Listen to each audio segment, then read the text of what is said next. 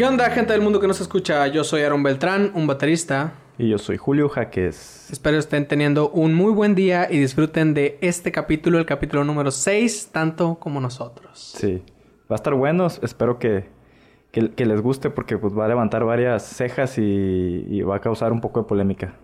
Claro que sí. O eso esperamos. Espe esperemos, esperemos que, que sí cause algo en las personas y se lleven conocimientos y los deje hablando uh -huh. después de esto. O, o que los, los, haga querer darnos una opinión y que nos envíen algo al correo. Claro, a institutonostalgia.gmail.com. Así es. Muy bien. Bueno, antes de iniciar, ¿qué tal tu semana, Julio? ¿Cómo pues estás? ya sabes, aburrida. Aburrida. Me imagino que la tuya también, así que... No, nos pasó algo bastante interesante. Ah, lo del... Sí, pues cuéntalo tú. Eh, Tú, tú estuviste involucrado en, en todo. Sí, estuvo en, en bastante bueno, sí. Pues han de saber ustedes, eh, tuvimos que salir, Cristian y yo, el hermano de Julio, y yo tuvimos que salir por dinero, porque pues no podemos hacer varias cosas por internet, tenemos que pagar cosas con efectivo. Cuando veníamos de regreso a la casa, nos encontró una perrita. Uh -huh. No puedo decir que la encontramos nosotros porque ella llegó a nosotros. Uh -huh. Y pues tratamos de ver si alguien la venía siguiendo, si, si alguien pues... La reclamaba. Ah, la reclamaba, el dueño o algo así. Y no, nos venimos con ella y como estaba haciendo mucho calor, eh, sí, Cristian decidió cargarla porque sí estaba sufriendo mucho la, la perrita caminando por el pavimento pues todo caliente. Sí. Sí, y pues la tenemos aquí en la casa y mientras sí. nadie la reclame, tenemos perra. Sí, a ver si el... todavía la tenemos para la próxima semana, si nadie la, la, reclama, porque aún no le hemos puesto nombre. No, tenemos que buscar un nombre, porque si no, no va a entender cuando nos dirigamos a ella. Sí, pues vamos a Pero ver. Pero bueno, qué, qué pasa. Eso, eso estuvo emocionante en nuestra semana, eso cambió nuestra semana, nuestra... La hizo diferente. Sí, no Y eso pasó ayer, ¿no? Ayer, pues sí. Así que toda la semana fue una semana de mierda hasta ayer. Sí, pero mira, algo, algo bueno pasó. Sí, qué bueno. Y, y pues, qué bueno.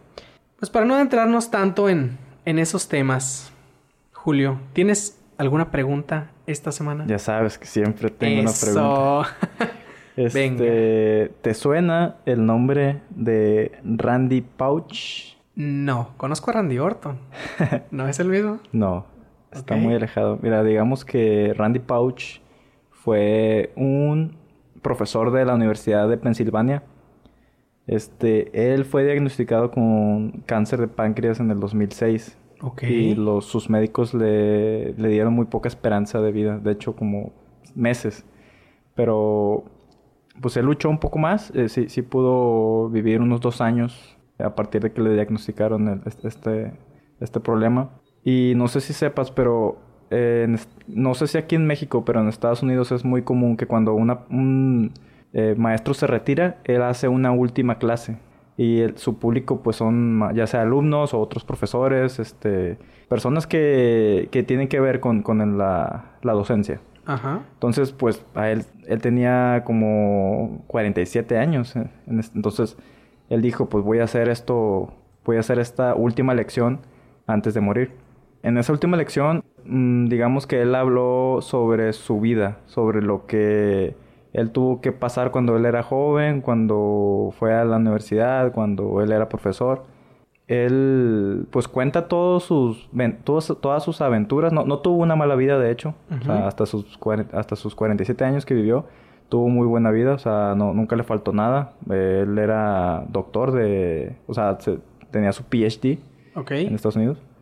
Y lo, lo, digamos que lo interesante de esta última lección es que él la hizo para que sus hijos la vieran. O sea, Oye. esta última lección fue grabada, de hecho está en YouTube, ahí, ahí se hizo famosa. Eh, él, él, escribió un libro con también con todos lo, los temas que él tocó en la última lección. Entonces él al final dice, este, yo estoy atrapado, estoy, hay un elefante en la habitación, no puedo hacer nada. Dice, lo, lo único que puedo hacer es grabar un video para que mis hijos, porque tenía tres, pero pequeños, o sea, pone que sí lo iban a recordar, pero muy poquito. No tenía conciencia de lo que era, pues, Ajá. lo que estaba pasando. Sus, sus hijos no. Ajá. Entonces, él grabó lo que pudo para que sus hijos pudieran, ya cuando ellos tuvieran ya un poco más de conciencia, saber quién era su padre, quién fue su padre más bien. Vaya, qué fuerte y qué detalle para sus hijos. El, libro pues se llama así La Última Lección, lo pueden buscar en YouTube también, La Última Lección, eh, Randy Pouch se llama. Randy Pouch. Pouch, Pouch. P. P-A-U-S-H. Ah, ok. Randy Pouch. Sí, de Pensilvania. Pues es se escucha buenísimo, ¿eh? Sí, es una buena recomendación. Lo voy a buscar porque sí es, es un tema bastante fuerte. Sí. Que ataca a muchas familias. Y él se esmeró por, por hacer que sus hijos lo recuerden. Y no nada más sus hijos, el mundo. Sí, fue un regalo que les dio a... No, no quiero ahondar en qué es lo que dice específicamente porque sí son como que mensajes de vida muy precisos, muy que la gente tiene que escucharlos desde su desde el punto de vista de, de acá mi camarada, porque pues sí. Ok. Pues Sí, pues, escuchar a alguien terminal sí debe ser muy fuerte. Exactamente, sí. Sí, pues muy bueno. Ok, Julio. Pues para no extendernos tanto sobre ese tema, muy buena recomendación. Dilo de nuevo, por favor. Randy Pouch. Randy Pouch. En YouTube. La última lección. Sí. Muy bien. O compren el libro, no está muy caro. Ah, eh, en cualquier lugar. Ajá. Pero sí, la última lección en YouTube, eh, con eso basta. Ah, pues muy bueno. Eso es lo que haremos todas las personas, ver el video en YouTube. Ojalá. Sí, sí, pues que... sabemos que la lectura no es un hábito que tenemos todas las personas. Ok, pero si, si quieren ver algo más detallado, pues ya saben. Ah, claro. Libro. Un libro siempre es mejor que la película. Muy bien. Entrando en materia, el día de hoy, Julio, ¿de qué vamos a hablar? no sé, mira, aquí tengo tres cartas, escoge una. no, mentiras, este... Vamos a hablar... El tema principal va a ser lo paranormal. Va. Vamos hablando de lo paranormal. O sea, englobando todo. Todo. ¿Qué es, o sea, ¿qué es paranormal? Mira, fíjate, paranormal lo podemos describir sin siquiera ver algo en Wikipedia o, buscarlo en Google. Yo creo que es todo aquello que no puede ser eh, explicado de manera lógica. No sé si tú tengas otra. No, no, es perfecta, sí. Ah, eso, exactamente eso es lo que pienso. Paranormal es algo que sucede sin lógica. Sí, porque hay personas que digamos que me incluyo, que pensábamos lo paranormal era solo fantasmas. Pero no, engloba demasiadas cosas. Sucesos, eh... proyectos, eh, experimentos. Los aliens. Ajá, los ovnis, aliens, incluso la religión. La, sí, la religión tiene mil cosas paranormales. Ajá, entonces... Pero igual hay que tratar de no entrar tanto en el tema de la religión porque más de uno nos va a brincar. Sí, no, no, no, hay que tocarlo mucho. ¿Sabes que sí? Sí, hay que darle para que se ponga interesante. Muy bien, muy bien. Sí, no, no, no sé qué religión profesas tú. No quisiera tocar ese tema. tocar ese tema? Sí, ok. Yo, yo soy agnóstico. El agnóstico, en resumidas cuentas, para que no vayan a Wikipedia y lean toda la página, es simplemente alguien que no cree ni deja de creer. Estamos como a la mitad del, de entre si existe o no existe. Yo, es que mira, realmente no sé ni qué soy. Yo me puedo decir eh, ateo por el tema de no creo en un Dios. No creo en los angelitos, en el cielo, en el infierno. No. Lo que sí creo es que hay un ser superior, una inteligencia mayor que no entendemos, que nos creó. O sea, eso es real. Algo nos creó porque no aparecimos aquí así nada más de la nada. Algo nos creó. Así como el humano crea muchas cosas, siento yo que algo nos creó y nos puso aquí, nos dejó aquí a ver cómo les va. Y probablemente son lo que ahora conocemos como los aliens. Y no la idea que se tiene del dios. Este güero barbón que, que todo lo ve y siente cuando haces algo malo, Dios te está viendo. No es cierto. Ok, ya, involucraste acá la religión con, con los aliens. No los ovnis, los aliens. Sí. Fíjate, el agnosticismo eh, piensa también de que si existe, como tú dices, una fuerza mayor a nosotros que fue nuestro creador, nosotros como humanos no tenemos la capacidad como de entender, eh, en caso de que existiera una fuerza mayor. A nuestro creador. Ajá, o sea, no, tendríamos nosotros la capacidad, está fuera de nuestro entendimiento el, de, ah, existe un, pues, creador que pues nos hizo a, bueno, no, no, no voy a tocarle a su imagen y semejanza porque no. imagínate tú que estás enfrente de tu creador. ¿Entenderías? Para mí, el humano jamás va a... En caso de que se encuentre cara a cara con su creador, no... O sea, uno se vuelve loco. ¿Sí me entiendes? O sea, es una... Idea demasiado grande que no cabe, pues, en nuestro cerebro. Es imposible de, de, procesar. De procesar, exactamente. ¿Sí? Ah, pues digamos, soy agnóstico. Ah, ok. Ya te, te he convertido. Me convertiste en agnóstico. Otro más a la lista. no, no lo sé. No, no, tengo ni idea. Es que tiene lógica, ¿no? Sí, sí, claro. El tiene agnosticismo de que si no crees ni dejas de creer, porque en caso de que creas, es algo que está fuera de nuestro entendimiento. Sí, o sea, no es la idea original que tenemos o que nos dan, vaya, de es que este es Dios, pero crees que hay algo superior allá afuera. Sí, no lo descartas porque ah, no, no se puede. algo, algo así. Pero al mismo tiempo también pensamos que posiblemente no existe nada más allá y que somos solamente el resultado de una especie de evolución. Tal vez también, que venimos del mono, que pues, mucha gente, fíjate, dice, eh, si venimos del mono, ¿por qué existen monos que no, no han evolucionado? Pues porque la evolución no pasó en dos días, pasó en miles de millones de años. Y, fíjate que dicen que lo único que le falta a un mono para hablar es que el mono quiere. Mira. ¿Y si sí quieren y nos lo están ocultando? Pues Imagínate que hablan a nuestras espaldas. Tal vez, como los, ¿quién sabe? los juguetes de Toy Story. Tal vez funcionan como los juguetes de Toy Story. Ah, y fíjate, ahora que tocas ese tema de un creador supremo y todo esto, hay una película, eh, es infantil, pero tiene un mensaje bastante poderoso. Es la película de Mini Espías. No sé si la 2, creo, creo que es la 2, donde sale un científico en una isla él creó muchos monstruos, se puede decir, muchas criaturas, y él vive escondido porque se dio cuenta que las criaturas podían matarlo, porque solo son criaturas, pues no, no tienen el entendimiento para saber que él es su creador. Y él en esta película menciona, ¿tú crees que Dios también nos creó y vive oculto porque tal vez podemos eh, lastimarlo? Así como yo vivo oculto de mis criaturas, porque pueden lastimarme.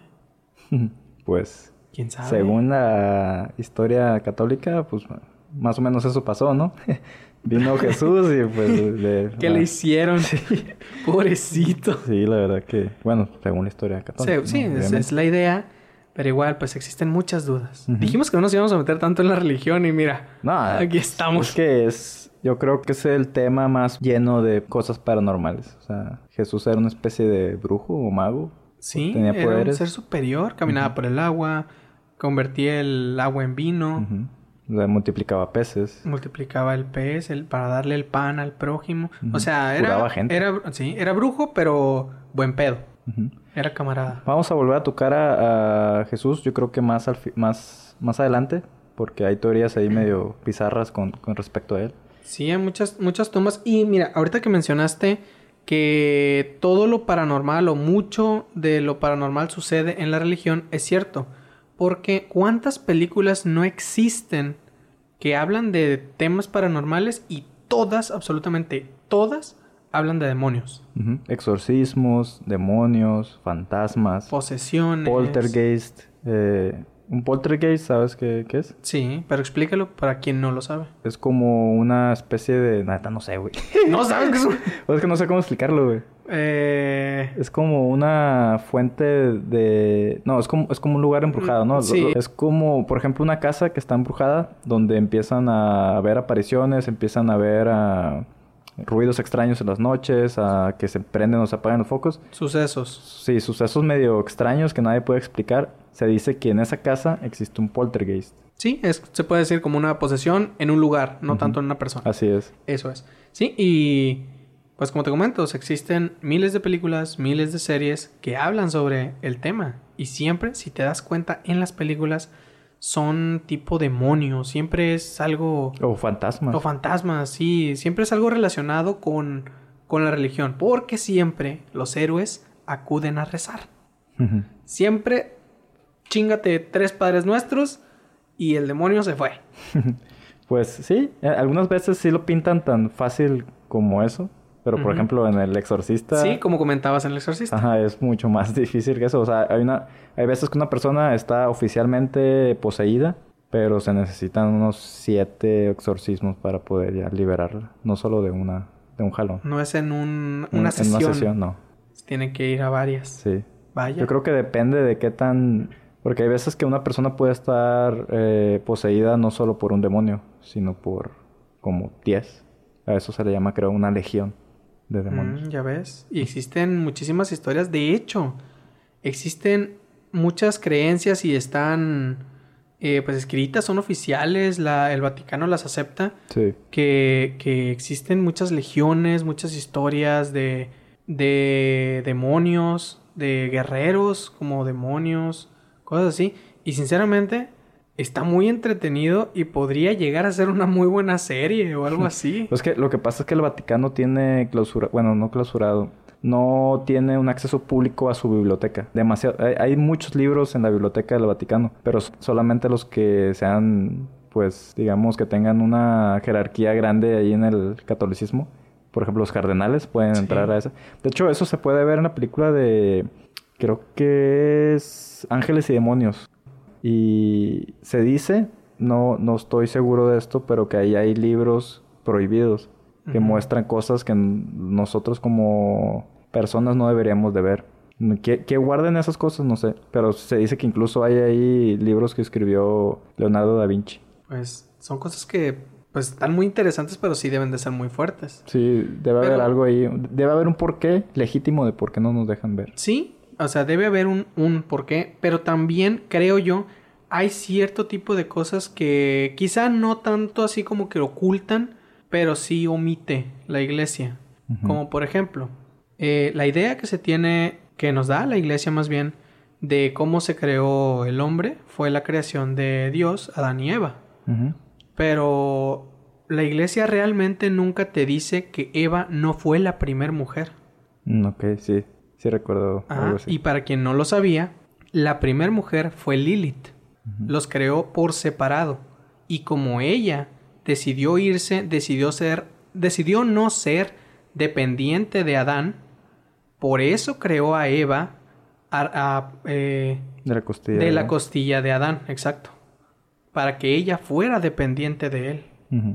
Pero Lilith, cuando se fue, ya empiezan los pues todas las, no sé si decirle historias de Lilith, que habla de cómo se encontró con muchos demonios, tuvo muchos hijos con ellos, se crearon las legiones de los Lilith, de hecho esa es una legión, y pues se alió con, con Satanás, o sea, y ese tipo de cosas, o sea, ese tipo de detalles, la iglesia no te los dice, porque son detalles malos y siempre te dicen lo bonito. De hecho, sí, pero es que uno debe de preguntarse siempre todo, o sea, eh, cuando Adán y Eva son expulsados del, del, paraíso y llegan a la tierra, ya hay personas ahí.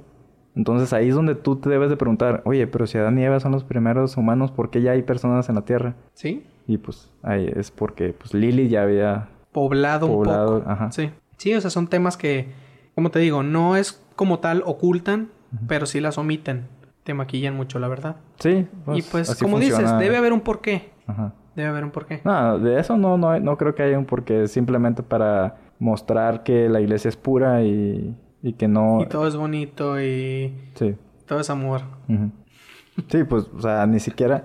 Si sabes que la historia de Adán y Eva no es porque ellos hayan comido una manzana, ¿no? Sí. Sino la manzana es algo simbólico. Ah, es algo simbólico. Realmente Adán y Eva pues tuvieron relaciones sexuales. Exacto. Esa, esa era la manzana, para quien no lo sabía. Esa fue la manzana. Pero bueno, dejemos esos temas eh, teológicos y... Mira, yo quiero, quiero mencionar esto. Dijimos muchas personas eh, que este año no podía verse peor, a menos que eh, nos visitaran alienígenas, que viéramos ovnis, que hubiera un contacto de, del exterior de la Tierra. Y... Un contacto del tercer tipo. Ajá, un, sí, un contacto del tercer tipo. Y revelaron autoridades oficiales de Estados Unidos. El Pentágono. El Pentágono, exacto. Videos que muestran eh, apariciones de ovnis. Entonces, Pentágono lo, lo, decíamos de broma. No queremos o no, no es tan buena idea tener un contacto ahorita de tercer tipo. No estamos en condiciones. Pero si lo piensas, son videos reales de ovnis. Sí. O sea, bueno, ¿qué es un ovni? Un objeto volador no identificado. No se sabe qué es. Pero si la idea que tenemos de ovnis es que trae aliens dentro, extraterrestres dentro, ¿qué puede pasar? Pues primero que, que, todo me gustaría aclarar que ese video que nos muestra el Pentágono que desclasificó hace unos semanas o meses, un mes, algo así. Son videos ya viejos, son como del 2008, grabados por la, la Navy de allá de, Estados Unidos, de la Fuerza Aérea eh, Gabacha. Este, en esos videos pues se, observan que los objetos son, en primera, son muy grandes. Los, los mismos eh, pilotos que están ahí dicen, oye, que... incluso ellos están riendo. Pero se nota que esa risa es como una risa, nerviosa, sí, de que, oye, estamos viendo algo que nadie más ha visto en la vida y no podemos explicar. Y se están riendo. Y los movimientos que hacen estos, estos ovnis son muy veloces. O sea, hay 50 mil kilómetros por hora o algo así. Eh, es una velocidad que creo yo los humanos no todavía no se puede crear una, un aparato que se mueva tan rápido. Sí. Entonces, ahí sí queda la duda de que a qué nos, a qué nos enfrentaríamos en caso de enfrentarnos a, a estas criaturas, pues es que, estos ovnis. Sí, es que también el humano, el ser humano, le tiene miedo a lo desconocido. Lo sabemos. Por eso también se cree o se tiene la idea de si hay un contacto o algo así, se va a crear un tipo de guerra o... o sea, la idea es que siempre creemos que nos van a atacar, que nos van a... que son malos. Pues, que son malos, exacto. Son los villanos del cuento. Sí. Y nosotros somos indefensos porque, como dices, ellos tienen... Eh, una tecnología... Se, se, muestra que tienen una tecnología más avanzada. Sí. O sea, ellos están mucho, muy avanzados más que nosotros y pues somos indefensos ante ellos. Pero ¿por qué no pensar o por qué no tener la idea de, no, es que son amigables? Y llegamos a ese punto en el conocimiento o en la razón humana en la que ya podemos conocerlos. Que incluso, como decíamos hace rato, puede que lleguen a ser nuestros creadores y, y ya podemos conocerlos, ya ellos consideran de ya, güey, o sea, ya están listos, ya pueden, pueden hacerlo, pueden conocernos. Mm, podría ser, podría ser. Ojalá su... Bueno, me gustaría tocar este tema un poco más adelante. Muy bien, vamos a dejarlo este, para más adelante. Eh, me gustaría hablar sobre... Hay cosas paranormales que son 100% creadas por el hombre, ya sea que sea un mito o que sí en serio haya pasado. Por esto lo podemos como que englobar en experimentos que, que han salido a la luz. Sí. Este, por ejemplo, el, el primer experimento así medio raro, medio paranormal o, o, digamos no tan, no tan descabellado, eh, me remonto a la Segunda Guerra Mundial con Joseph Mengele, que era como que el médico, uno de los científicos más laureados en, en la época de Hitler. Médico slash científico hitleriano. Sí, slash loco. Digamos, Joseph Mengele tenía como que una especie de afición. tenía una, una afición por los gemelos, los hermanos gemelos. Cuando llegaban gemelos a, los campos de concentración, los separaban de las filas. Y porque ya sabes que nada más había dos tipos de, de opciones cuando llegabas al, a Auschwitz o a... Sí, a, cualquier campo de concentración. O, te, o servías como pues esclavo prácticamente o, ibas a, las cámaras de gas. Esas eran las únicas dos opciones. O morías o vivías. Pero había una tercera. Los que eran gemelos iban con Joseph Mengele. Este, ¿qué es exactamente lo que este man quería hacer?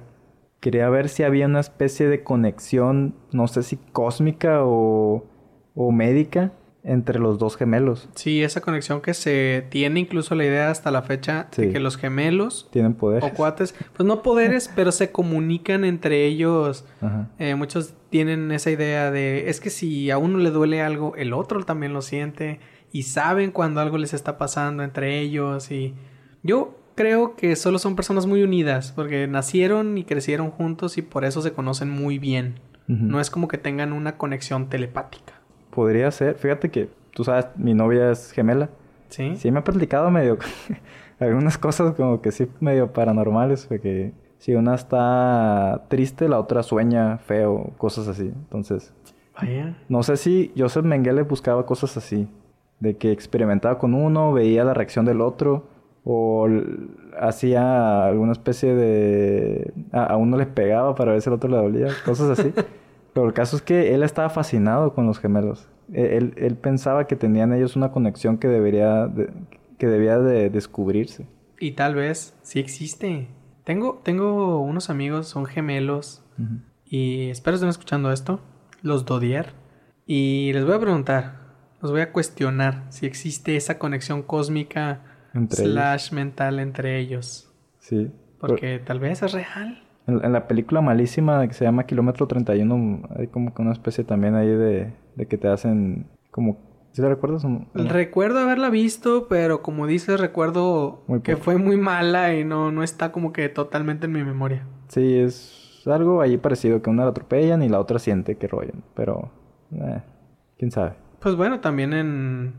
Bueno, también, por ejemplo, en Constantine, eh, la detective, y ah, es gemela. Es cierto. Y ella siente lo que su hermana sentía. Sí. De hecho, es, mejor ejemplo porque es una gran película. Sí, esa sí es una buena película. sí. Eh, pues tal vez este, este compadre eh, nazi tenía, tenía algo de razón, lo averiguaremos. Tendremos que cuestionar a algunos gemelos y continuar con su trabajo sin asesinar a nadie, aclaro, sin lastimar a nadie. Y fíjate, ahora que tocas el tema de los nazis, hay muchísimas, muchísimas teorías de, pues, quizá conspirativas o, bueno, digamos, las teorías conspirativas de cosas que ellos hicieron.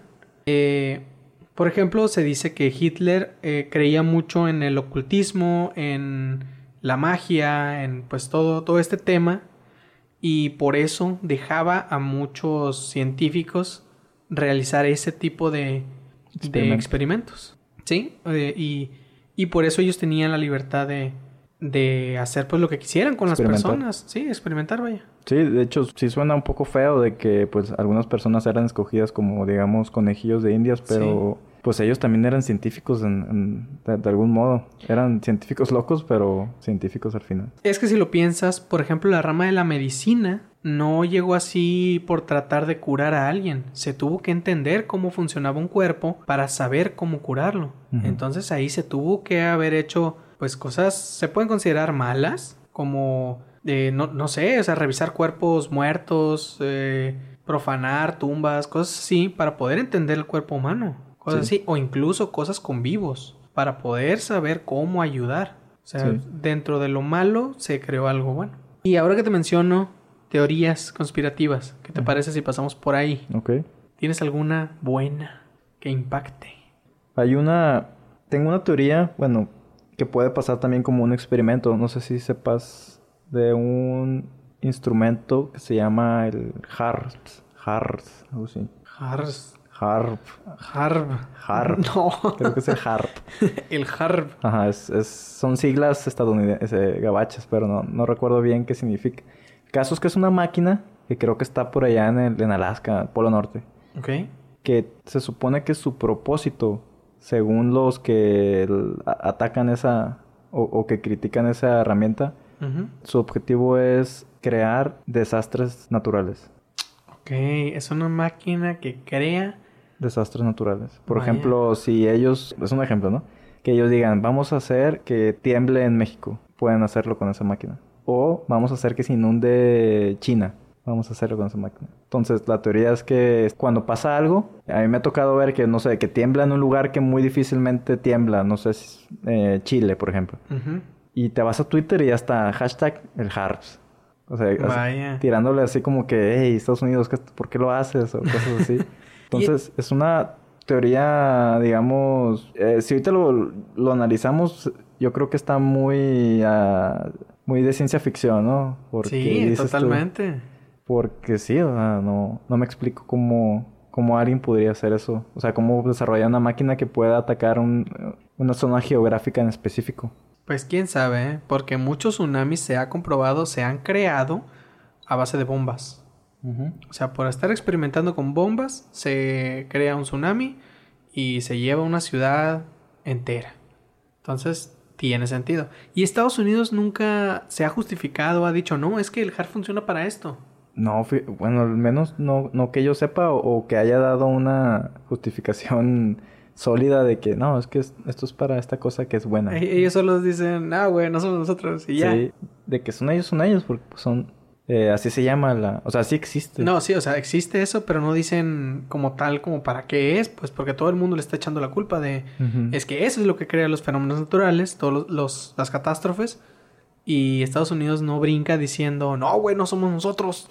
o sea, entonces pues ahí no, no. quizá... Quién sabe, es que cómo culpas, como es la única máquina que existe en el mundo, no, no hay manera así como de que echarle la culpa. O sea, no sé si, si me explico. O sea, nada más hay una sola máquina y nadie sabe cómo funciona, y nadie sabe dónde está, ni, ni si realmente hace lo que dicen que hace. Entonces es como de que tiembla en Chile y, hey, Estados Unidos, ¿qué pasó? Pues Estados Unidos nada más se lava las manos, va a decir, oye, estás loco, ¿cómo eso va a ser posible? ¿Cómo fui yo, güey? ¿Qué culpa tengo? Sí, pruébalo o algo así, entonces no, no, hay, pues. manera. Pero estaría ya viéndolo desde una perspectiva así de ciencia ficción, de que ah, mira, este, Panamá se está, está recuperando su economía, eso no puede pasar porque me va a afectar a mí en los barriles de petróleo, vamos a mandarle un, no sé, un, temblor, un temblorcito sí, para que se, ajá, para que se caigan varios edificios, mandamos nosotros un contratista, así, ya, cosas, o sea, algo sí me imagino, en dado caso de que el HARP haga lo que dice que hace, me imagino que algo así es lo que, que quizás sí, y por ejemplo, otra de las teorías que es muy hablada desde que sucedió, es la teoría de las Torres Gemelas. Esa a mí realmente me gusta mucho porque sí tiene muchas cosas muy oscuras. ¿Por qué? Porque yo recuerdo, totalmente recuerdo haber visto el video de cómo se caen las Torres Gemelas. Y de hecho pueden buscar ese video en internet, ya no está, no existe. Y yo recuerdo perfectamente. No, no, existe en internet. Ah, Se dedicaron a quitar esos videos. O sea, el video es las Torres Gemelas grabadas de frente, a de cuenta de un edificio eh, cerca, no tan cerca, sino que le quedaba totalmente de frente. Se ve el choque del primer avión, se ve el segundo choque y se ve cómo empiezan a caer las torres. Lo curioso de esto y la teoría que se tiene es que, que tiraron realmente las torres gemelas, o sea, los, los mismos dueños. Eh, un, autosabotaje. Ajá, exacto, fue un autosabotaje porque yo recuerdo perfectamente el video, se ven explosiones en pisos eh, inferiores a donde fue el, choque del avión. O sea, se estrella el segundo avión, justo cuando se estrella el segundo avión, comienzan a explotar los pisos de abajo. Y ahí es cuando se comienzan a, colapsar las dos torres. Y de hecho, pueden buscarlo muchísimos arquitectos, muchísimos ingenieros eh, dedicados al tema, muchísimas personas expertas en construcción afirman que es imposible que por los choques de los aviones las torres se hayan caído de esa manera, porque se derrumbaron literal hacia adentro. Como si fuera, si hubiera habido bombas en cada piso. Sí. Ese es lo que, pues, es una de las teorías y se comprobó que el dueño, que era de las Torres Gemelas, un, un hombre, que omitiré su nombre. Un multimillonario. Un, multimillonario, un magnate. Dueño, de media ciudad peluche. Ah, exactamente. Ese hombre, cuando caen las Torres Gemelas, él poco tiempo antes de eso había asegurado las dos torres por muchísimo, muchísimo dinero, una cantidad totalmente ridícula, exagerada, grosera, exacto. Se caen las Torres Gemelas y en vez de decir es que el dueño pues eran de él, las perdió, no. Como él las acababa de asegurar, él ganó una cantidad y... Tenía para hacer tres cuatro torres. Sí, es, es, innecesariamente mucho. Sí, o sea, él ganó demasiado, demasiado dinero por ese atentado. Entonces ahí ya empieza la teoría de... Es que las Torres Gemelas no, no fue realmente un atentado terrorista eh, externo. Fue totalmente interno. Y planeado, sí. Sí, planeado. También traen eh, el punto o la teoría de que Bush, pues totalmente sabía, porque él estaba en otro lugar del mundo, no del mundo, sino de Estados Unidos, en una conferencia y de hecho hay videos, eso sí, existen todavía en internet, cuando le dicen, cuando le informa a uno de sus de seguridad o algo así, le dicen de señor, atacaron las Torres Gemelas. Que, que él está leyendo el patito feo, ¿no? Sí, él está leyendo, le dicen, oye Bush, eh, acaban de tirar las Torres Gemelas, tenemos un atentado terrorista. Y Bush tranquilamente, ah, ok, gracias. Déjame ver qué, le pasa al patito. Sí, el, el patito ahorita es, es, lo que nos importa, ¿ok? Por favor. Esa es una escena de Scary Movie 3. Por, si no entienden mi referencia. sí, buenísima referencia, por cierto. Y también, como pues todos sabemos, las Torres Gemelas eran eh, departamentos, eran oficinas, más que nada oficinas de muchísimas empresas. Pues sucede que justo ese día todos los jefes, todas las personas importantes, los multimillonarios que habitaban, se puede decir, las Torres Gemelas, en trabajos, en su casa, su departamento, lo que sea, justo ese día ninguno estaba en las Torres Gemelas. Personas que jamás faltaban al trabajo, ese día se reportaron enfermos. Todas las personas importantes o de puesto o jerarquía alta, todas esas personas faltaron ese día al trabajo para no estar en las Torres Gemelas. Pues Esa es otra teoría que yo creo totalmente en ella y la sostengo. pues sí, ya, ya, con... Eh, es que sí, sí hubo muchas cosillas ahí como de que sí involucraban más al gobierno estadounidense que a allá al Osama Bin Laden. Sí, sí. Sí, pues también se dice que Osama Bin Laden era totalmente un muñeco, eh, o sea, un, una cara, un villano que puso Estados Unidos. Sí, pues fíjate que había muchos, yo esto va a sonar un poco feo, pero dicen que Osama Bin Laden fue el primer youtuber. Porque él hacía videos supuestamente diciendo cosas contra Estados Unidos, eh, contra Estados Unidos, ¿no? Pero yo me pongo a pensar así de que, oye, pero es que nadie sabe árabe o, el idioma que ellos hablen. Entonces, se supone que salía ahí los subtítulos, pero ¿cómo sé yo que él está diciendo lo que se supone que dicen los subtítulos? Entonces, quién sabe, o sea, puede, puede que haya sido todo armado 100%. Pues tal vez, tal vez él estaba haciendo... Por algo, por algo es una teoría que, que continúa haciendo. Tal vez él sí quería ser youtuber y, y no lo dejaron, por eso es terrorista. Pues ya ves, Hitler quería ser pintor. Sí. No lo dejaron y, y mira qué pasó. Pues no, no, pues no era bueno, o sea, no quedó en la escuela de arte entonces. Pero no lo volvió a intentar, pues. O no, ¿Para qué, para qué lo, lo rechazan? Pues Acepten a las personas. Ahí, ahí inició su, mentalidad de matar. Chance sí, su odio. Era una escuela judía. Apoyen a las personas, a lo mejor. Apoyen a las personas a cumplir sus sueños para que no pase de nuevo.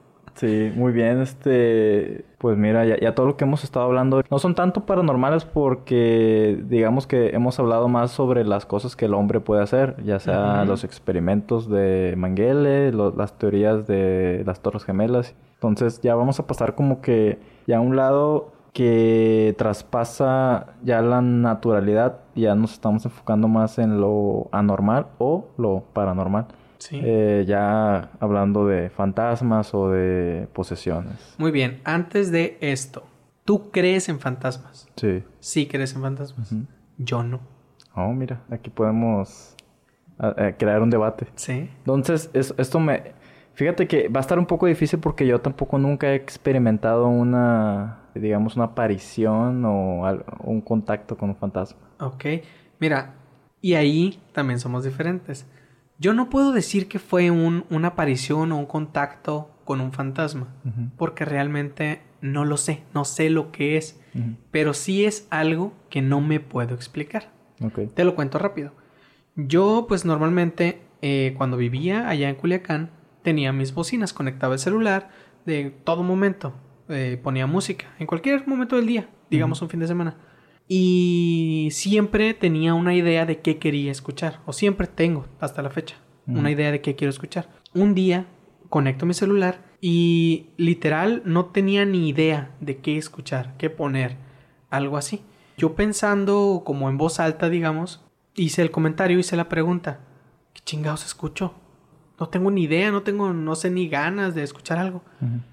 Y yo no sé si sea real, no sé si fue mi imaginación, no lo sé. Ustedes, tú también, Julio, pueden juzgarlo como quieran.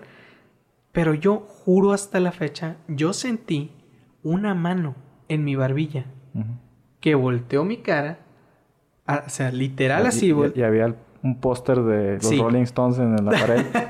no, no, no. Estaba una camiseta de una banda que se llama Malverde Blues Experience, que de hecho es de Culiacán. Sí, O sea, pero la banda no, es el tema aquí. Aquí el punto es que yo juro que sentí un algo que me obligó a mover mi cabeza y verla. Ver esa, esa playera de esa banda. Y en ese momento, pues me dio mucho miedo, mucho escalofrío. Y fue como, ok, le gusta la buena música a mi, a mi ser, a, mi, siniestro, sí, claro, vamos a ponérsela. ¿Quién soy yo para decirle que no? No va a ser que se enoje y me mate. Sí. ¿para qué? Pues. Pero como te digo, eso pasó y sigo sosteniendo que pasó, pero aún así yo no creo en fantasmas. Mm, pues mira, No te puedo dar yo una eh, anécdota así como la que tú tienes porque pues no, nunca he experimentado ni quiero. No sé si te acuerdas, pues pero cuando nos venimos a vivir a esta casa fue lo primero que le preguntamos a la señora de que... Claro, a la dueña. díganos ahorita díganos la verdad. ¿Aquí hay fantasmas, sí o no? Ya de cuenta que en la casa donde vivía antes tampoco, nunca. O sea, nunca yo, sucedió nada. Ajá, yo, yo me cercioro de si las casas tienen alguna, no sé, algún, algo de paranormal. Si yo me paro a las 3 de la mañana y me voy a caminar por la casa solo. Y si nadie me asusta es porque no hay. Esa es mi manera de, de, decir, esta casa está limpia, no pasa nada. Entonces... Ok. ¿Y ya te cercioraste si esta casa está limpia? Sí, ya, ya me he quedado solo, ya a las 3 de la mañana he bajado. El, único ente que me ha asustado aquí es Bonnie, porque, porque a veces se sale, güey, y yo bajo y me asalta. Entonces, hey, ¿qué pasó? Sí, pues me son las 3 de la mañana, ¿no? Le gusta venir poco para acá, para mi cuarto, y cuando salgo para ir al baño, solo brinca y me huye. ¡Ay, no, Bonnie, por favor! Son las 3 de la mañana, y ese es el, conejo de Donnie Darko, ¿no? Pero, pero versión niña. Este... Fíjate que vamos a ir en una línea pensando en que sí existen los fantasmas. Ahorita olvídate de que tú no crees. Imagínate que sí existen, pero nunca has visto, ni yo. No. Pero hay personas que sí. Me imagino que al menos conoces una persona que te ha contado algo o muchas cosas. Sí. Que tú dices, eh, no mames. Sí, tengo una teoría sobre eso, pero ya llegaremos a eso. Continúa. Entonces, fíjate que yo creo que la diferencia entre las personas que tienen muchas anécdotas o muchas vivencias con lo paranormal. Sí. Es porque ellos tienen como que más desarrollado un sentido. No, no, no sé si, si sepas que dicen que los perros tienen como que un sentido para detectar fantasmas. Y no nada más fantasmas, catástrofes, cuando algo malo va a pasar, ellos lo sienten. De hecho, muchas personas que sufren de algún padecimiento tipo del corazón, cuando van a tener un paro, un perro lo sabe, lo siente y le avisa. Ah, pues mira pues es algo paranormal también eso, porque pues, son como poderes que dicen que las personas, o sea, al principio de los tiempos, las personas teníamos nosotros desarrollados mejor como que nuestra apreciación de la naturaleza. Entonces, lo mismo que los perros podían, ah, que se, supone que los perros pueden detectar, nosotros en aquellos tiempos, no sé, cuando éramos eh, cavernícolas o algo así, teníamos como que más conexión con la naturaleza. Entonces, que nosotros podíamos como que presentir alguna catástrofe. Y ahorita nos está matando TikTok. sí, pues ahorita no, no podemos... ¿Sentir nada? No. Bueno, ¿sabes qué, qué cosas sí podemos sentir? Cuando alguien te está viendo. Es cierto. Eso es como un poder que todavía los humanos tenemos intacto. Porque pues tú puedes estar así, no sé, en alguna parte escribiendo y de repente sientes la mirada de alguien y volteas y yo creo que el 90% de los casos latinas que... Que te están viendo, sí. Y muchas veces pasa, me ha pasado, que siento que alguien me está viendo, volteo y cuando volteo a esa persona justo se acaba de voltear y ya no lo veo verme, pero sé que me estaba viendo. Entonces, yo creo que estas personas que tienen más cercanía con estas cosas paranormales, ese, ese sentido lo tienen muy desarrollado. Nosotros no, personas como tú y yo, yo creo que vemos un fantasma, o sea, hay veces que pasa un humano y no lo vemos. Entonces, que pasa un fantasma, pues menos. Pero estas personas que tienen acá algo más eh, afinado o intacto, o sea, ellos no, no les afecta la señal de Telcel. Ellos sí, sí pueden como que detectar, ah, mira, ahí... El 5G todavía no les afecta. Ajá, así de que esa persona está muerta. O algo de que... Es que ahora que lo dices, ahora que lo pienso, imagínate, ¿y si todos podemos ver eh, entes o, fantasmas, personas, pues digamos, muertas, que es la idea que se tiene un fantasma. Apariciones, sí. apariciones, pero lo ignoramos y no sabemos qué es eso. Por ejemplo, tú lo acabas de decir, no nos damos cuenta cuando pasa un ser humano, un vivo, pero ¿cómo sabes que está vivo? ¿No interactúas con él? No, no hablas, ni siquiera volteas a ver, bueno, ni siquiera voltea a verte, pero pasa, tú ves que pasa algo, un bulto, un, un algo caminando y lo ignoras tanto que no sabes si está vivo o muerto en esta o en la otra dimensión. Pues que yo creo que nuestro, nuestro radar de fantasmas no está tan... No está nada desarrollado. No, y de hecho ninguno creo que de, los que estamos aquí en la casa, porque nadie de, nosotros tiene no, pues historias. no, detectamos nada así. Ya, ya volvamos a que tú ya, tú no crees, yo creo. Ok. Entonces, ¿qué, ¿cuál es como que tu argumento ante todas estas personas que tienen una, una historia que contar? Ok. Y fíjate que las historias no son cualquier cosa. O sea, nunca vas a escuchar una, una historia de que sí, yo estaba sentada y pasó algo y ya. No, siempre es de que no, yo estaba en la, en la sala, sentado, escuché ruidos, un perro ladró, eh, se, se nubló. Algo malo pasó, algo me tocó. Sí, viento pasó por, me sopló aquí en el cuello. O sea, siempre son historias minuciosas que se cuentan con seriedad. Ah, sí. Te cuento o te explico el por qué o qué es lo que yo creo. Quizá, quizá, y, lo acepto, quizá muchos crean, piensen y digan, este güey es un idiota. O sea, sus ideas no tienen sentido ni fundamentos. Pero bueno, al final de cuentas es lo que yo creo. Sí, dime. Y tenía que justificarme a mí mismo. Yo no creo como tal en fantasmas, pero yo creo en, digámoslo así, las diferentes dimensiones. Porque, pues, como lo conocemos en las películas, la segunda, tercera y cuarta dimensión, de películas, yo creo que existen las diferentes dimensiones. Y que no como tal que existe como, digamos, un reflejo de nuestra dimensión y tú también existes allá haciendo lo opuesto que estás haciendo en esta dimensión. No, sino que existe sí un reflejo de nuestra dimensión, pero allá existen otros seres humanos, otros personajes, otros personajes exacto. Y lo que yo creo que son apariciones que se creen de fantasmas son pequeños, digamos, eh, choques entre dimensiones y por un momento, por un, un segundo, unos segundos, puedes ver a la otra dimensión. Y llegas a ver algo que, pues, lo que muchas personas dicen o les ha pasado, ven pasar algo y desaparece. Ese es como que el, el más, la historia más, común, Ajá. Que es que yo lo vi pasar, te lo juro. O sea, yo estaba sentado aquí, vi que pasó por enfrente de mí y desapareció. Un fantasma. No. Yo creo que por unos segundos pudiste ver la otra dimensión y viste a la persona que en la otra dimensión vive justo en ese mismo espacio. Pero en la dimensión que en otra. Eh, sí, en la, pues, la, la... Muchas teorías hablan de esto y se dice que las dimensiones existen como un espejo.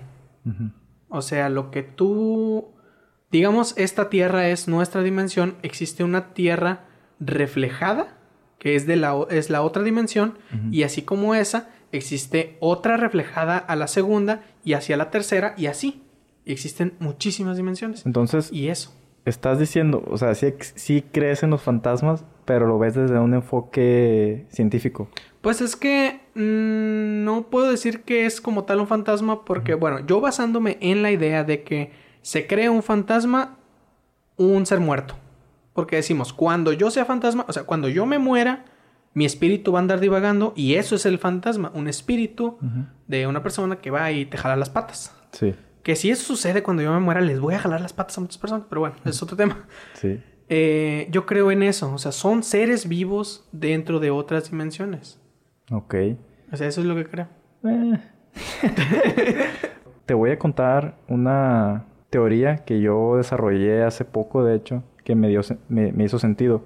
Porque hay personas que creen en los ovnis, pero no creen en fantasmas. Y hay personas que creen en fantasmas y no creen en ovnis. ¿Por qué? Porque pues han tenido más eh, inclinada la balanza a, una que a otra. Pero yo te digo, yo creo en las dos. Y no solo que yo crea en las dos, que existe vida extraterrestre y fantasmas, sino que están ligados. Ok, a ver. O sea, mi teoría a ver. es que, pues, los ovnis, en este momento ovnis ya lo voy a tomar como, gente, eh, como alienígenas que están dentro de una nave espacial, así. Ok. Porque un ovni, tú sabes, puede ser un globo, puede ser una piedra que sí, algo que está volando que no es identificado es un ovni, pero bueno, vamos a decir ovni, eh, nave extraterrestre. Para fines de esta teoría. Muy bien. Los ovnis, para mí, son humanos del futuro. Ok. En algún punto de nuestra existencia o de la existencia de esos, de esos ovnis o, o personas del futuro, ellos encontraron una fórmula física para poder viajar al pasado y al futuro. Entonces, mi teoría va en esto. De que los ovnis... Eh, no, ¿No ves que en las películas siempre los pintan como verdes o altos, con ojotes? Flacos, cabezones, verdes, sí. Yo estoy a favor de esa teoría. De que ellos tienen una estructura ósea diferente a la de nosotros. ¿Pero por qué? Porque siempre el humano está avanzando. Siempre el humano desde el eh, Homo erectus al Homo sapiens, tú, sabes que la estructura ósea ha, ido cambiando, el cerebro se ha, ido ensanchando, este, los músculos también, este, el, razonamiento, todo eso. Sí, que incluso podemos compararlo eh, a cómo estamos ahorita, a cómo se tiene la idea y los, los restos de cómo eran antes, los, por ejemplo, que mencionaste, el Homo erectus, estamos mucho más cabezones y más flacos. Así es. Entonces, imagínate que esta civilización del futuro tiene son 10 millones de años al futuro.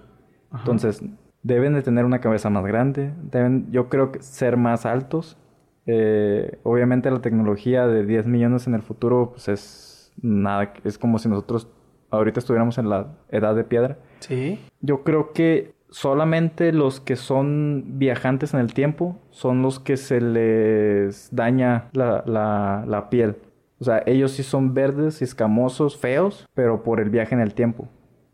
Entonces, el mundo de ahorita, la Tierra, en 10 millones de años en el futuro, o no sé si vivan ellos en la Tierra todavía, ¿no? Porque pues, ya sabes que nos chingamos todos siempre. Sí, vamos a terminar chingando esto. Bueno, ¿qué? Pero las personas 10 millones de años en el futuro son idénticas a nosotros, nada más que más cabezones, más altos. Son los mismos ovnis, o sea, los alienígenas, pero los alienígenas son como una especie de viajeros. Imagínate que en, en, en, los trabajos de, de, de, esa época del futuro, o sea, no, pues tú, yo, yo quiero ser viajero espacial. Ah, pues tú vas a ser viajero, pero pues, las consecuencias son de que vas a perder tu estructura, eh, tu piel. Pues es que mira, se, se, tiene la idea de que son verdes, realmente no sé por qué, pero ¿y, y si no son verdes? O sea, sí, sí acepto lo que dices que probablemente, o sea, basándome en que todo esto es, es totalmente real. Sí acepto en que sí, su cuerpo es así, más altos, más delgados, más cabezones, eh, quizá ojos más grandes, no lo sé, o sea, como no lo pintan. Pero ¿por qué verdes? ¿Por qué no pueden tener nuestro color de piel? O bueno, cualquier color de piel. El que sea, blanco, negro, amarillo, el que sea. Es que hay ya testimonios de gente, ya sabes, los que dicen que fueron abducidos. Creo que de alguna manera los estas ovnis que realmente para mí son gente del futuro experimenta con nosotros, pero para tratar de ya de que nosotros evolucionemos. O sea, algo nos hacen ahí extraño. Pero bueno, estas personas que se supone que son abducidas son las que dan las características de los de, estas personas, de los aliens. Ok, y, y bueno, fundamentando un poco tu teoría, o cómo, cómo decirlo, sí, teoría. fortaleciendo un poco tu teoría, ¿sí? Hay un video, no sé si sea real, y yo tengo la fe y la esperanza de que sí es real, la entrevista a un alien. Ah, totalmente falso. Es real, Julio. es real. Es totalmente real porque me están diciendo. Lo que sale en ese video dice literal lo que estás diciendo en este momento. ¿A poco sí? ¿Sí? ¿No lo has visto? Sí, sí, lo he visto, pero no recuerdo. Dice, o sea, de, de... le preguntan, ¿de qué planeta eres? De la Tierra. ¿Cómo puedes ser de la Tierra? Soy de la Tierra, pero en el futuro. Ah, sí, tienes razón. Pero no, o sea, sí lo he visto, pero tengo ya mucho que no lo veo. Ah, ese video. Puede que de ahí venga también mi idea, o sea, que la haya como una especie de Inception. ajá, de ahí se incrustó tu idea y de ahí se creó. Este, yo creo totalmente que ese video es real porque le preguntan a, a este alien, pueden buscarlo, está en YouTube, eh, que de qué planeta es. Él dice que él viene de la Tierra, pero el futuro viene a avisarnos que no tenemos que, que cagarla mucho porque si no, todo se va a ir al carajo y vamos a terminar muy mal. A eso viene, esa es su misión. Él es un viajero del tiempo, lo dice en el video. Y por eso, por mi creencia de que ese video es totalmente real, eh, estoy fortaleciendo tu teoría. Ahora, dime, continúa con la continuación de tu teoría. Y también él, dijiste, está relacionado con fantasmas. Sí, por eso es la, Ajá, exacto. Muy bien. A ver, échamelo. Sí, entonces, lo que te decía, esto, hasta ahorita el resumen es que los aliens son personas en el futuro que tienen ya la capacidad de viajar entre la línea del tiempo, ya sea al pasado o al futuro. Sí. Pero con el sacrificio de su estructura, eh, su piel, pues. Entonces, yo siento que cuando una persona del futuro viene a nuestro mundo, hace alguna especie de corrupción en nuestra realidad. La línea tiempo-espacio. Ajá. Así como que el, universo se da cuenta de que hay, hay, una especie de error en ese, en ese momento en toda la, existencia, en todo lo que nosotros conocemos como existencia. Entonces, esa, ese pequeño error hace que nuestra realidad como que se esté corrompiendo. Hay ahí como una especie de, de bug, de, de problema. que hace que fantasmas empiezan como que a, a salir. O sea, como que es una especie de corrupción y nos está mostrando una dimensión no paralela, no, no, no es una dimensión, una copia de la nuestra, sino es, estamos entrando como que a otra especie de, de, de universo. Ok. Y en este momento vamos a combinar nuestras teorías y decir que en base a ese error que causan los viajeros del tiempo, que son los aliens, podemos ver una, una, una dimensión alterna a la nuestra. Algo similar pasa en, en Jurassic Park, cuando crean a los dinosaurios. De que la realidad, bueno, el, uno de los matemáticos dice, no puedes, no puedes crear vida que ya vivió. No puedes meter aquí una variable que se supone que ya se eliminó muchos, muchos años atrás porque puedes crear un, pues, que colapse el universo. Porque estás violando ahí las leyes de la naturaleza y de la física al mismo tiempo. Sí, y creo que por eso, bueno, en Jurassic Park dice que lo crea de seres que siguen vivos, que son las ranas. Ahí hacen una especie de mezcla de ADN para... Pero forzan, pues, están forzando la existencia. Y eso crea de, eh, de alguna manera que sea visible, que, que, sean visibles algunas veces los fantasmas, porque están así como que quebrando nuestra dimensión o nuestra realidad. Y estamos viendo cosas que no deberíamos de ver. Poniendo las cosas en perspectiva, una, un ovni viene a ser un ser eh, evolucionado y un fantasma viene a ser quién sabe qué cosa. Pues es que basándonos en tu teoría de los fantasmas, son energía. Porque sabemos, tenemos un espíritu o lo creemos que, que, es nuestra propia energía. Pero son cosas que no podemos ver. ¿Como qué? Existen muchísimos doctores que se dedican a operar cerebros. Pero nunca han podido ver una idea o un pensamiento. Sabemos que están ahí porque los tenemos, pero son cosas que no podemos ver. Sí, de, hecho fíjate que ahorita que mencionas eso, recordé que tal vez los sueños también son como una especie de portal a conectarnos con otras personas que al mismo tiempo están soñando. Ya te pum tu cabeza. no tanto, pero o sea, sí ya había escuchado eso. sí, pues que Pero no sé, yo sí creo más que por ejemplo los sueños, ya que lo mencionas, que los sueños son mm, más tipo ideas de nuestra imaginación. Mm. No, no pues creo en, que, en las conexiones de sueños. Realmente no, porque muchas veces me ha pasado que llego a soñar con muchas personas, con mi, familia, mis padres, mi novia, amigos, y, y, no existió como que esa conexión de, oye, soñé contigo, ah, yo, yo no. No, no, sentí nada. No sentí absolutamente nada, entonces... Es que fíjate que yo veo un sueño como una especie de cuarto.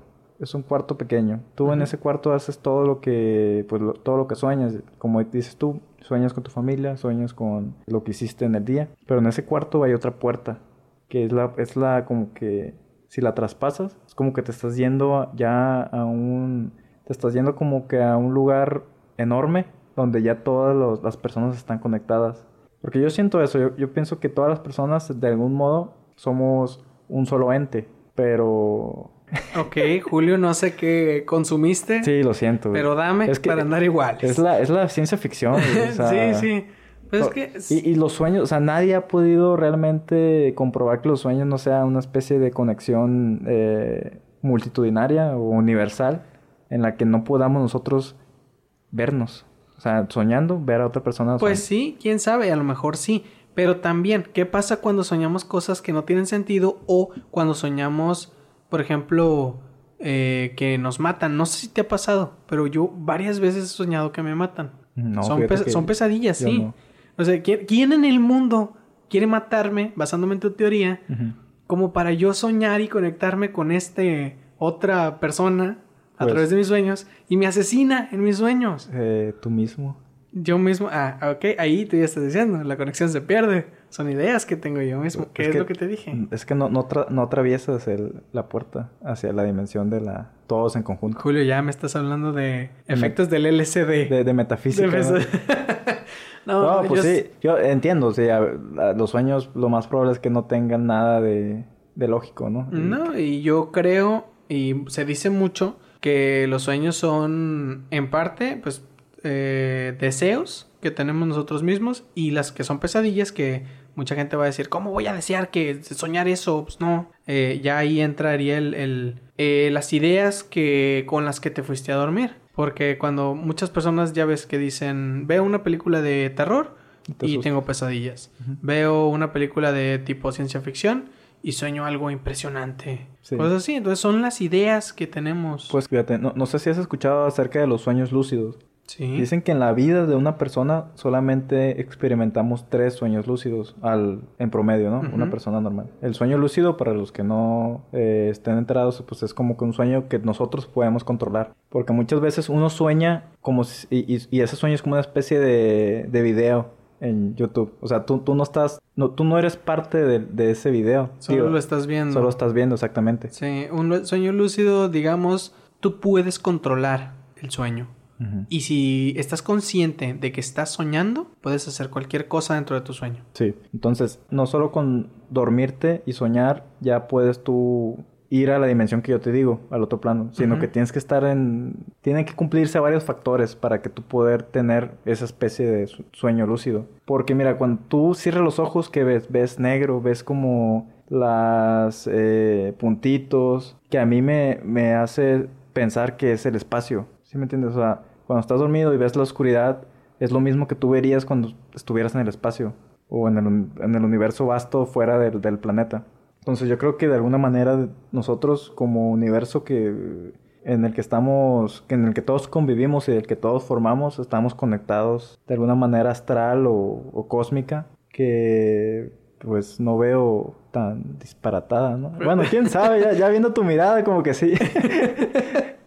Es que quién sabe, quién sabe. Pues como, como dijimos en un principio, son situaciones paranormales y solo son teorías. No podemos comprobarlo. No te puedo decir a ciencia cierta, no, es que los sueños son esto, porque no lo sé. O sea, yo tengo sueños muy extraños en ocasiones y lo pienso ya que despierto, obviamente, y es como, ah, sí, o sea, sí, sí podría llegar a imaginar eso. O sea, sí, es, es creación de mi cabeza. Eh, y como dices tú de los sueños lúcidos, yo he tenido muchos, digamos, sueños lúcidos, pero demasiado momentáneos. En el momento en el que yo me doy cuenta y empiezo a estar consciente de que estoy soñando, justo en ese momento yo me despierto. Mi cerebro se activa y estoy despierto. Órale. Así. Pues yo te puedo decir que yo nunca he tenido un Nunca has tenido. No. no te das cuenta que estás soñando hasta que despiertas. No te das cuenta de que estás soñando. No. No te dices a ti mismo, estoy soñando. Jamás. Nunca. No. A mí me pasa mucho. Mucho. Porque yo, te digo que solo, solamente tres veces, pero tal vez tú eres más astral. Tal vez. Ando bien astral. pues andamos, andamos bien astral. Andamos bien astral, sí. pero no, eso sí me pasa muy, muy, pero, a ver, a ver, seguido. Pero dices que te pasa, pero cuando lo notas te despiertas. Sí. Entonces no lo logras. No, eh, no. O sea, es lo que te digo. O sea, tengo el sueño lúcido momentáneo. Que es eso. Me doy cuenta de que es un sueño. Estoy consciente de que es un sueño. Pero justo en ese momento yo me despierto. Mm. Yo nunca he podido mantenerme dormido y lo deseo. O sea, porque todos sabemos, los sueños no duran las dos horas que tú crees que, soñaste, duran segundos. No, de hecho, dos horas es mucho. No, o sea... Un sueño llega a durar por menos 30 segundos. Sí, exacto, para allá iba. Eh, todas las personas decimos, es que soñé mucho toda la historia, te la cuentan. Y, o sea, si lo ponemos, digamos, ese sueño en video, sí es una historia de dos horas. Pero un sueño te dura segundos, literalmente son segundos. Y cuando te levantas te, dura medio segundo. Sí. Y se te olvida. Sí, que por cierto, un, paréntesis, muchas veces si tienes un sueño eh, bastante bueno para recordar o una idea dentro de tus sueños, es bueno tener una libreta eh, a un lado de tu cama para que en cuanto, lo en cuanto despiertes lo tengas totalmente fresco y lo anotes. Pero no como tal todo el sueño, puedes anotar palabras clave que te hagan recordar ese sueño. Porque de los sueños podemos sacar muchísimas ideas. Ya, ya había escuchado, sí, de hecho, cuentos o canciones o libros que se han escrito por una idea que sale de los sueños. Sí, por sueños. Tal vez las personas que atraviesan la puerta que te digo y van hacia el universo y van y, encuentran alguna, no sé si viajen al futuro o al pasado, pero encuentran la idea fuera de, de, su mente. Está bien, solo en este momento voy a aceptar la existencia de esa puerta, Julio. solo en este momento. Pues que, o sea, ¿qué pasaría si tú pudieras controlar ese sueño? Pues es que ya, como te digo, en mis sueños, cuando yo me doy cuenta de que estoy soñando, yo no logro mantenerme dormido. Pero ¿qué pasaría si sí, pues? Mm. ¿Qué crees que pasaría? Haría muchas cosas. Muchísimas, muchísimas cosas. Como he escuchado eh, eh, que muchas personas lo han logrado. sí, igual. Se dan cuenta. Y lo que muchas personas que me han dicho eh, es que se ponen a volar. Y realmente tienen la sensación de que están volando.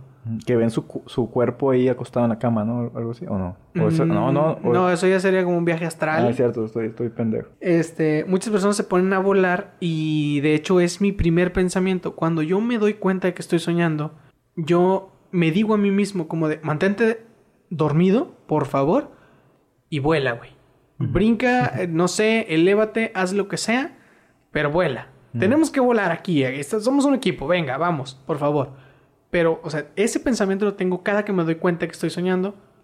No duró ni dos segundos en tiempo sueño cuando ya estoy despierto. Abro los ojos y me doy cuenta que estaba soñando. Fíjate que en YouTube puedes buscar así de que cómo controlar tus sueños o cómo hacer un viaje astral, que es otra cosa. Eso, salirte de tu, de tu cuerpo y andar ahí volando también.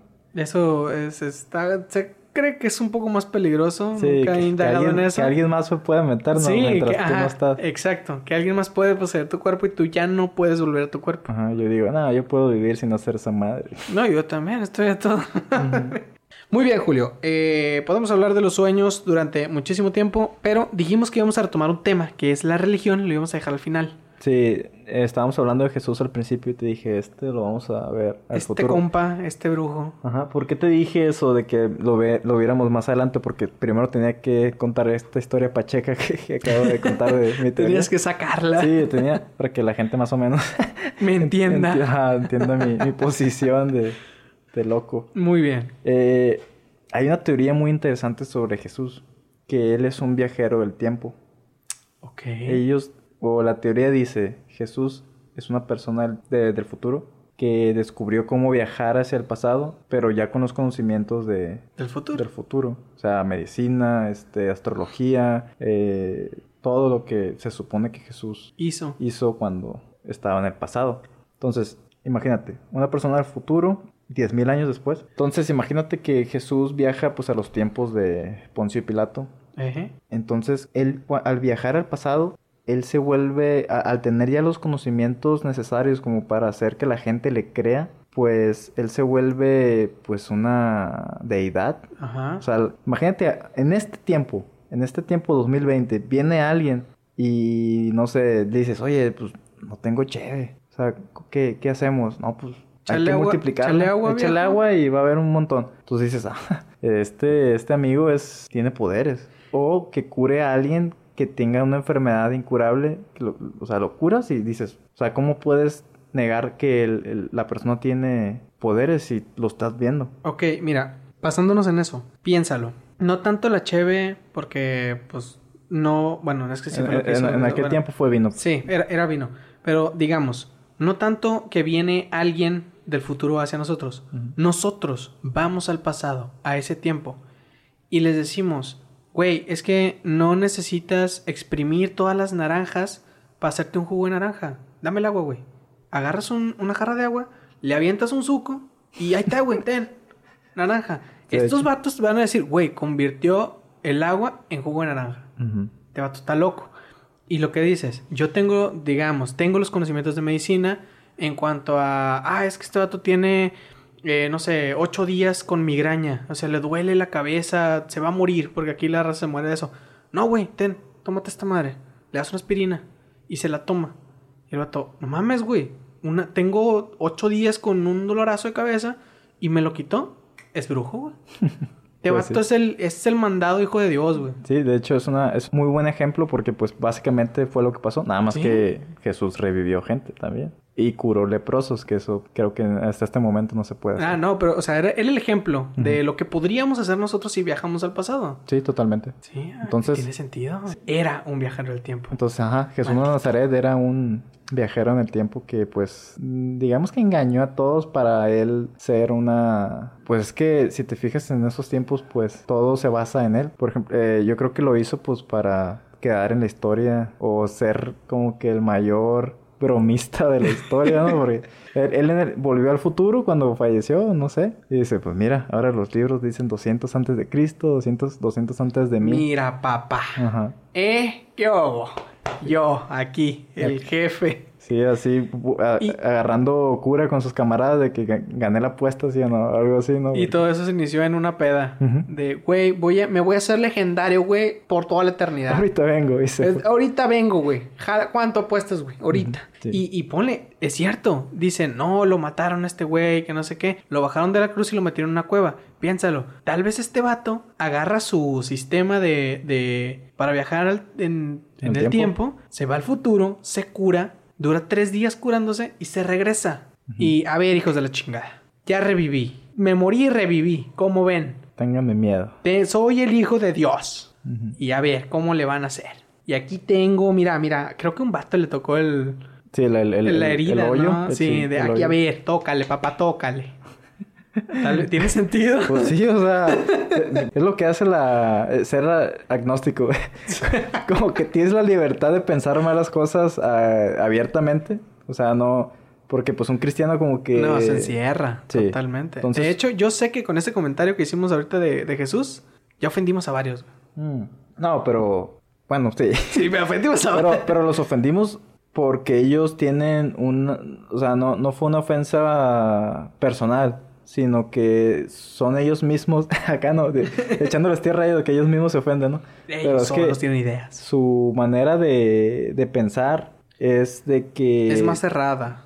Es que no quiero decir que es cerrada, sino que ellos ya tienen la historia completa para ellos. O sea, eh, para ellos ya se saben la historia de Jesucristo de pie a pa. Entonces que tú vengas y le digas, no, pero no, no fue así. Es como que, oye, pues ¿cómo vas a saber tú más que un libro que se escribió hace dos mil años? Y Jesús, eh, pues aparte de hacer todo lo que sabemos que hizo como un viajero del tiempo, eh, pues lo principal que hizo fue meternos totalmente en la religión. Nos habló de Dios, su Padre, eh, un ser supremo, todo esto.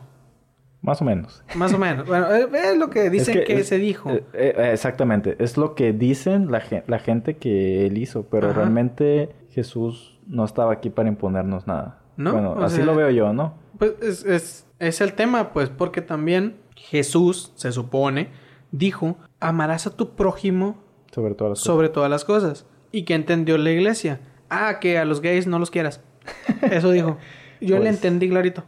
Eh, fue lo que la gente entendió, pero no fue lo que Jesús dijo. Ajá. Sí, sí, te entiendo. Sí, o sea, se supone él dijo muchas cosas y ahorita eh, las religiones profesan algo totalmente diferente y tragiversado y es que Jesús dijo, pues no es cierto, güey.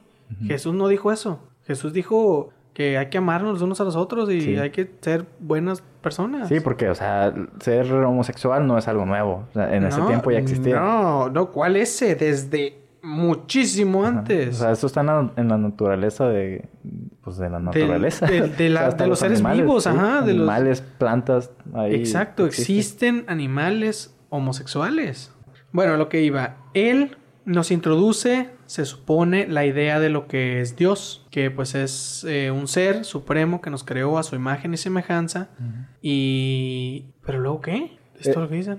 sí, es que el mensaje de Dios, perdón, el mensaje de Jesús era ese, de que hay un, hay un Dios Padre que nos quiere a todos y que en algún momento al morir, si nosotros nos portamos bien, vamos a ir al cielo.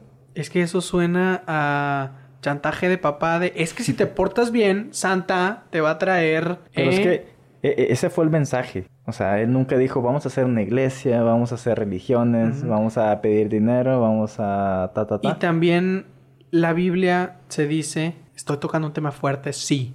La Biblia se dice es la palabra de Dios escrita por Dios, no es cierto, la escribió un ser humano en base a su cerebro con su puño y letra. En base a los supuestos evangelios. Ajá, y se supone incluso que no nada más le escribió un ser humano, le escribieron entre varios.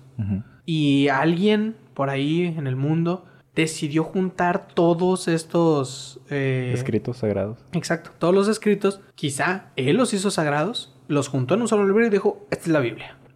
Ahí está. Mira, fíjate que la, la religión que profesaba Jesús y todos los allegados a él en ese momento era la judía. Sí. Entonces, para mí es la religión más pura, ¿Por qué? Pues es la que profesaba Jesús. No sé si sepas, pero los judíos no, no les agrada a Jesús. Sí. Es una es como que una paradoja medio extraña de que los es cristianos... La, es la religión que creó Jesús y ellos no alaban a Jesús. Ajá, así es. Pero ¿sabes por qué no, no, les, no les agrada a Jesús? Tengo una idea, pero dilo. Eh, antes de que Jesús llegara a la tierra, eh, de que viajara al pasado, eh, los judíos eran los elegidos, eran los favoritos. Tú sabes que hay un Nuevo Testamento y un Viejo, y un Testamento. Viejo Testamento. En el Viejo Testamento, que pues es mucho más, es como una versión sin censura del segundo, del, Nuevo Testamento.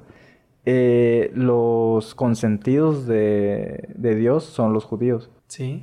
Entonces, cuando llega Jesús, Él les dice, no, ah, para Dios todos son iguales.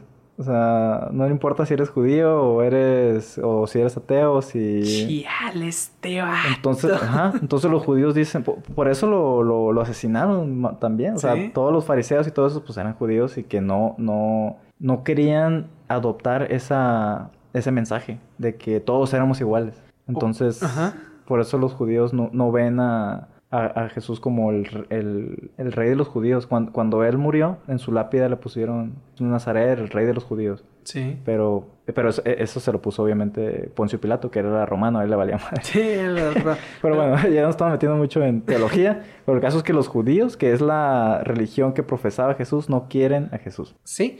Y, pero piénsalo. Eh, si se supone él vino y nos habló de pues de Dios y todo esto, ¿qué es exactamente o cómo se enteraron, vaya, los judíos de un Dios o de un ser? ¿Qué es lo que alababan? ¿O por qué? qué, qué? Bueno, digamos, ahorita el judaísmo es una religión que alaba a un dios. Eso es. Igual que el cristianismo, catolicismo. De hecho, todas alaban al mismo dios, menos los hindúes, que esos alaban como ocho dioses diferentes. Eh, tienen varios. Y también los asiáticos tienen muchos dioses. Bueno, pero ese es otro tema. El punto es, en su tiempo, ¿qué era lo que ellos alababan?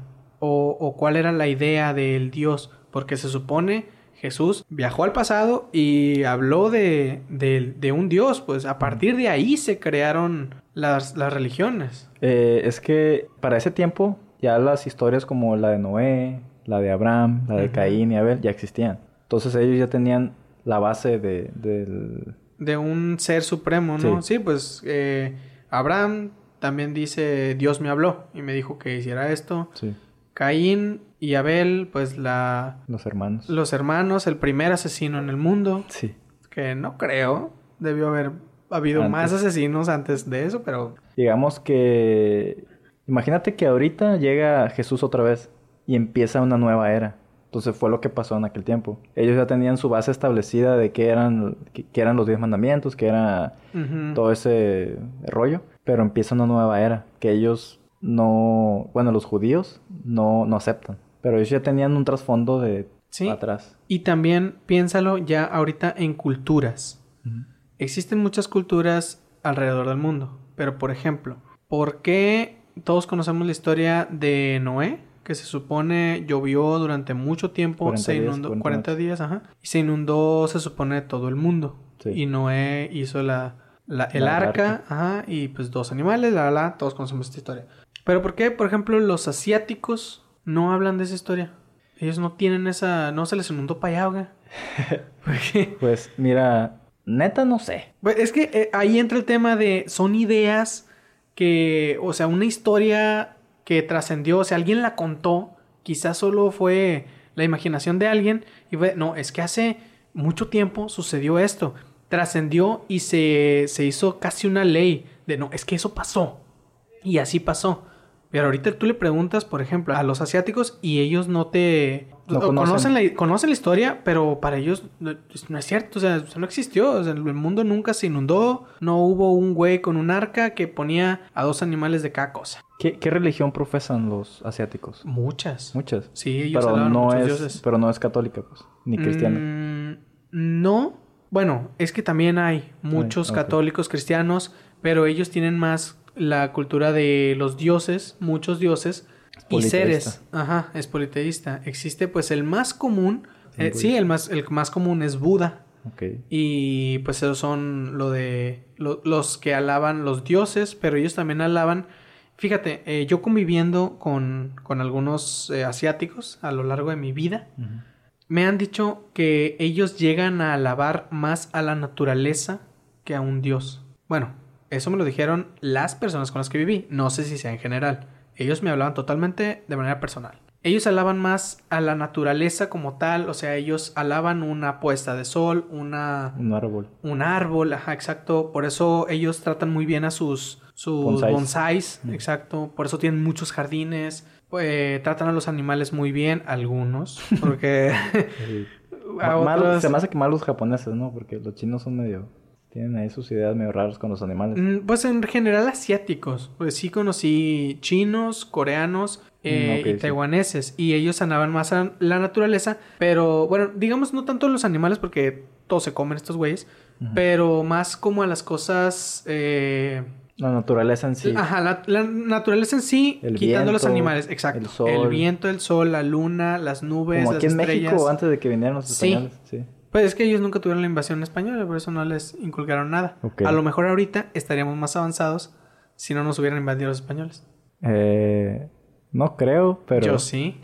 Porque todos los... O sea, muchos de los indígenas, no estoy seguro cuál, pero varios, ya tenían sistema métrico, practicaban las matemáticas, teníamos el cero. Hay teorías que dicen que los... Tanto los mayas como los aztecas tenían conocimientos fuera de nuestro alcance hasta la fecha y ellos lo destruyeron cuando, cuando comenzó la invasión española para que ellos no tuvieran ese conocimiento. Pues es que digamos que volvemos a lo que te comentaba de que las personas antes, o sea, en, el pasado tenían como que más, tenían más desarrollado un, sentido para sentir la naturaleza. Una conexión, vaya, con más, más profunda. Quizá, y mira, un comentario que alguien una vez me hizo.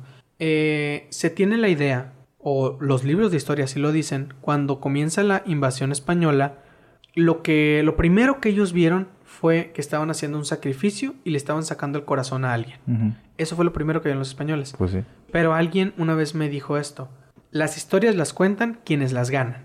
Aquí los españoles ganaron. Ellos contaron la historia. Pero piénsalo. Los, y los nativos de lo que ahora es México estaban bastante más avanzados en ciertas cosas que los españoles. ¿Quién te dice que eso no era un trasplante de corazón? Estaban operando al güey. Y los güeyes, los, españoles llegaron, vieron eso y dijeron, le están sacando el corazón, lo están matando, porque eso no se puede.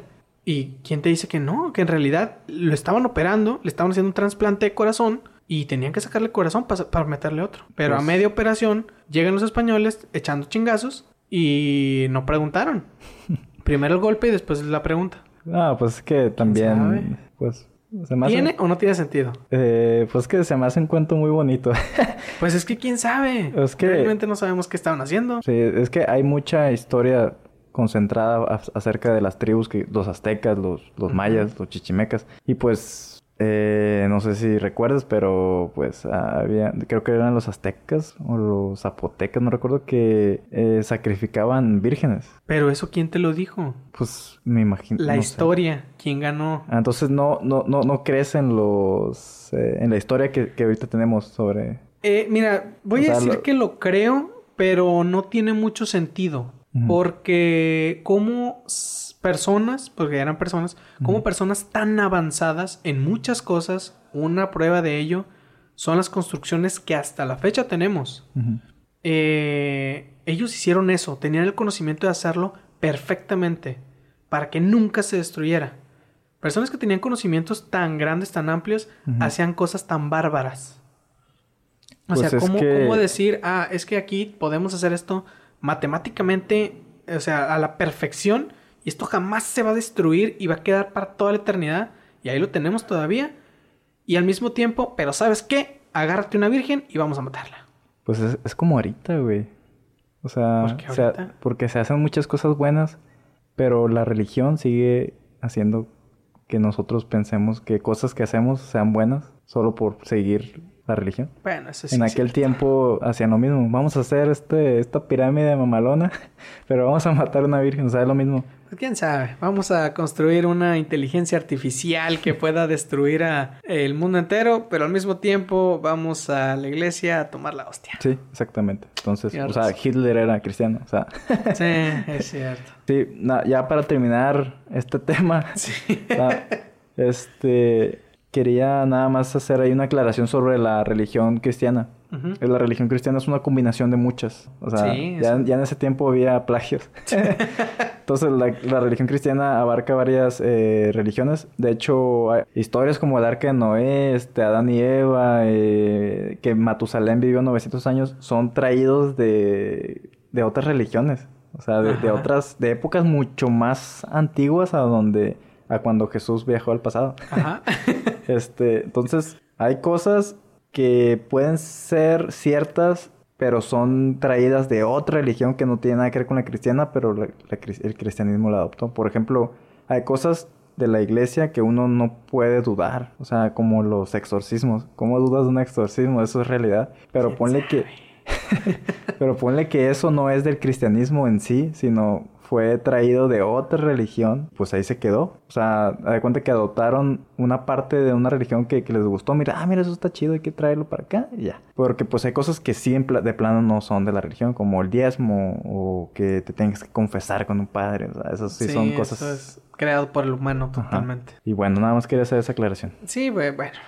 Mira, Julio, si seguimos hablando de temas paranormales, aquí nos puede llevar toda la noche. Sí.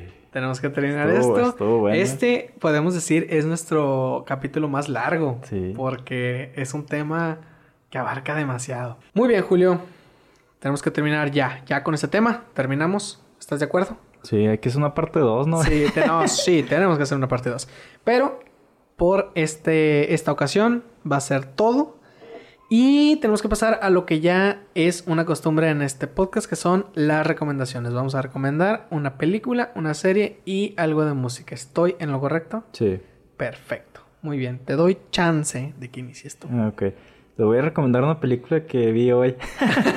Se llama The Breakfast Club. O en español, el club del desayuno, ¿no? Algo así. Sí. Este, la película la, la, pueden encontrar en Netflix. Está muy buena. Es como... Es de los ochentas. Ambientada en una escuela y chicos que tienen sus propios problemas. Está muy buena. Muy bien. La película que yo les voy a recomendar se llama Arrival o La Llegada en español. La pueden encontrar en Netflix. Habla, pues, de eso. De una llegada de... Del tercer tipo, digamos. Y tiene que ponerle atención porque, porque toca un tema que sí hay que pensarse, pero está muy, muy buena. Es algo paranormal muy bueno.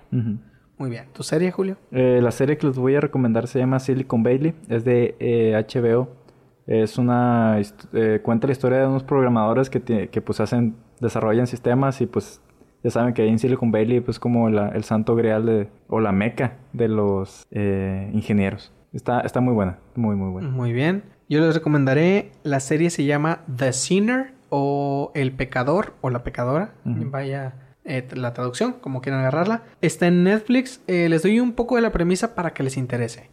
Es una mujer, una ciudadana modelo, con familia, casada e hijos, y un día asesina a una persona en público y ella no tiene ni idea de por qué lo asesinó.